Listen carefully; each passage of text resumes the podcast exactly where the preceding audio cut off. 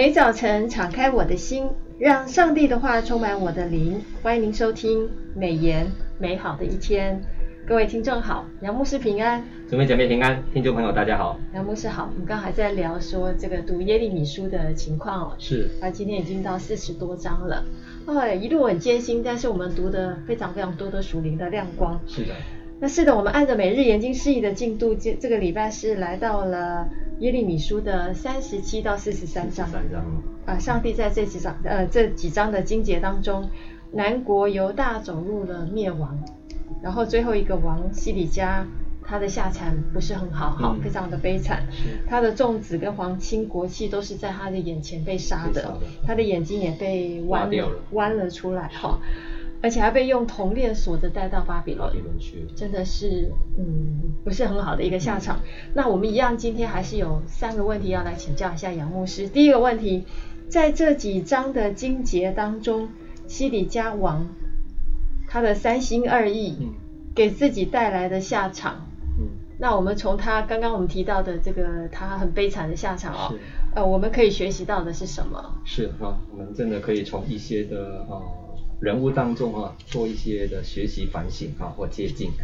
那耶利米书三十八章十九节提到说，西底家王对耶利米说：“我怕那一些投降迦勒底人的犹大人，恐怕迦勒底人将我交在他们手中，他们戏弄我。为何西底家王会三心二意？原因是他惧怕人多于惧怕神，没有怕所当怕的哈。那这样的人不会对人。”或对神产生信任感，反映在他对身边的人多方的讨好，然后他贵为一国之君，面对神的话却是摇摆不定。美言的作者刘新之牧师在十一月十九号的释义当中哈指出，令我们惊讶的是西底家王的态度，他两次询问耶利米关乎上帝的旨意。耶利米书二十一章一到二节，三十七章的十六十七节，却不愿意听从。但是身旁的官长哈、啊、长官们鼓啊，就是鼓噪噪他要杀杀掉耶利米，他就马上顺从哦。是哦，三十八章的四到五节提到，他身旁的五十人太监以伯米勒请求王行使权力，全抢救在孤井当中的耶利米。西底家也照办了，对，但是他对于听从上帝的旨意，始终是犹豫不决。西底家王明知道神要他投降巴比伦王，却要害怕被戏弄，即便是耶利米一再肯定这件事，最终他也没有投降，因为他怕自己颜面尽失啊，怕遭人羞辱，结果耶路撒冷全城被火焚烧沦陷。他的众儿女在他面前被杀，连自己的双眼也被挖，被掳到巴比伦去了。我们会否像自己家那样，在某些事情上明明知道神的心意，也相信神会带领，但最终却没有遵照神的话而行？我们要学习耶利米对神的话一心一意的忠心相信，并且愿意遵行。是。好可惜哈，西底家其实神透过先知来劝诫他很多次，是啊，但还是三心两意、犹豫不决的。好，第二个问题，我想要请问一下杨牧师，就是在动荡的这个时代当中哦，我们常常会顺服局势环境的变化，从南国灭亡的经历，也提醒了我们现代人什么呢？很好的问题哈，美言作者刘新志牧师在十一月二十一号的演讲释义里面也指出，在兵荒马乱之中。耶利米和其他没有被杀的百姓一起被送到拉玛那个地方，是。就是四十章一节提到，当地成为巴比伦攻陷南国之后，俘虏哈，这是这些很穷的。殖散地哈分配的地方，百姓一起在那里被清点分类，有的人留下来，有的人就被送到巴比伦去。先知耶利米的名声早为人知了。当耶路撒冷城被攻陷之后，尼布甲尼撒王虽然下令要善待耶利米，但他还是和其他人一起被抓，甚至还被铐上手铐。对，手铐。对，那其实耶利米在被掳之时，哈，他大可可以告诉身边的人，他就是耶利米啊。是。但他选择沉默，与百姓关在一起。那我们可以看到一位爱上帝与爱爱百姓的一个先知的榜样哦，很低调。那这个时候，护卫长尼布撒拉旦哦，那发现了传闻当中的先知耶利米哦，经夹在民众被锁上链子，非常的惊讶。他按照尼布甲提下的指示哈，特别礼遇耶利米。除了解开他手上的手铐，哈，神有话临到耶利米，我很被这句话感动，竟然是透过外邦的一位将军的口传达给他的。四十章二章二到五节，这提醒了我们，神是可以用任何的人传达他的话语。是，神的话说犹大国的灭亡预言已经应验了啊，四十章三节，而且他可以自由选择去巴比伦或留在犹大地。四十章四到五节。如果你是耶利米的话，你会做什么样的选择呢？我们来看看耶利米。耶利米可以随意的选择自己的住处，在巴比伦，我们看看他可以享受安安舒的生活，拥有一定的权权势啊。在犹大却要继续受苦受难。他在巴比伦可以可能得到巴比伦人的爱戴，但也会受到流氓的流亡的同胞唾弃。在犹大。意味着要过贫穷孤单的生活，却可以表明自己并不是苟且偷安的卖国贼。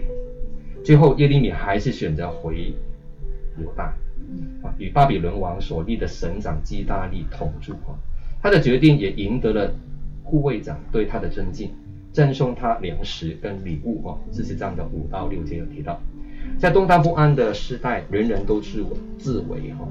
那政权的转移也可能会发生在一夕之间，唯求上帝在人的国中掌权，唯有耶稣可以赐下世界的真平安。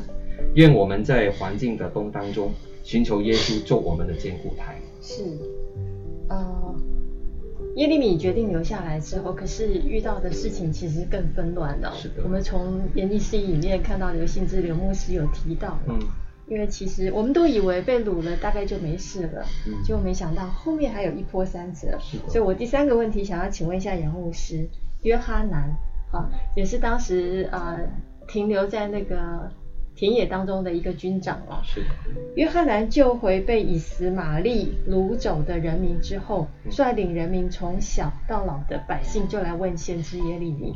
想透过先知耶利米来求问耶和华神的旨意。是。虽然两次表明都愿意来听从神的这个心意啊、哦嗯，但是后来做出来的不是这样子。嗯。我们从约哈南的身上要引以为戒的是什么？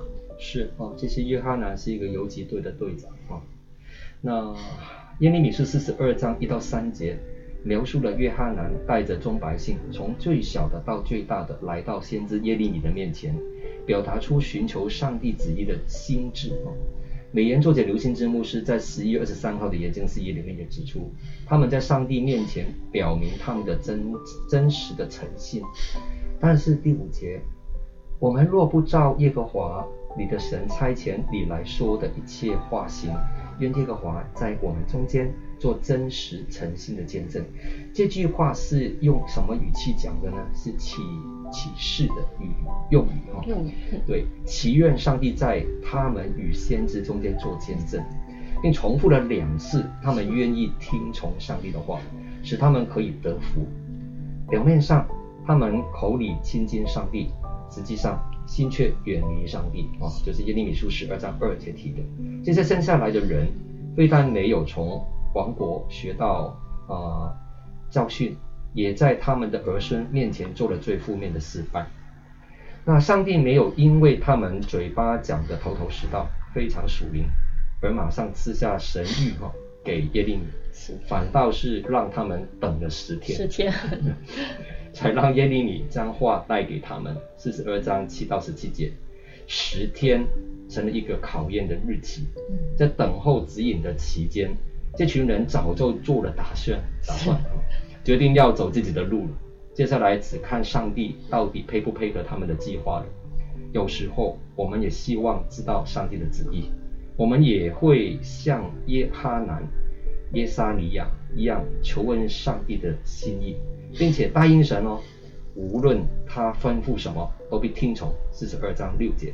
可是当神的话真的临到，我们却百般的不情愿。耶利米很清楚告诉他们，留在犹大地仍然可以安居乐业啊。四十二章十到十二节提的。既然他们两次说会听从，四十二章六节，上帝都两次提到不听从的后果，就是凡定义要进入埃及，在那里定居的，必遭刀剑、饥荒、瘟疫而死。啊，四十二章十七节跟二十二节提到，我们是否在祷告之前已经有了预设立场？不管上帝的心意如何，定义走自己的路呢？求主赦免我们，有时祷告只是做表面的功夫，其实心中仍然有不信的恶心。我们要学习的是真正的顺服。不但听到，也要有行道的一个啊印证。是我们真的是要这个口里亲近神，心里更要亲近神哦。否则真的就像这个约哈南他们做了一个最不好的示范。是。就是表面上愿意听从，可是从头到尾其实已经有自己的预设的立场，是的，而且执意就是要进埃及哦，是，所以就有很多这个上帝所说的一些这个必定的会有一些管教，就真的临到他们身上了。好，谢谢今天杨牧师的分享，谢谢啊、呃，很开心耶利米书呃终于快要读完了，是啊，啊、呃，这是大先知里面最长的一卷书哦。那透过每日研经释义的进度，我相信大家如果真的很认真的把耶利米书跟着我们的进度来读的话，应该会有非常非常多属灵的亮光。那提醒大家，我们下一个书卷就是铁萨罗尼迦的前后书，请大家预备心，不要错过。那感谢大家今天听这个美言美好的一天就分享到此，谢谢您的收听。愿上帝的话语丰富充满我们的生活，使大家福杯满意。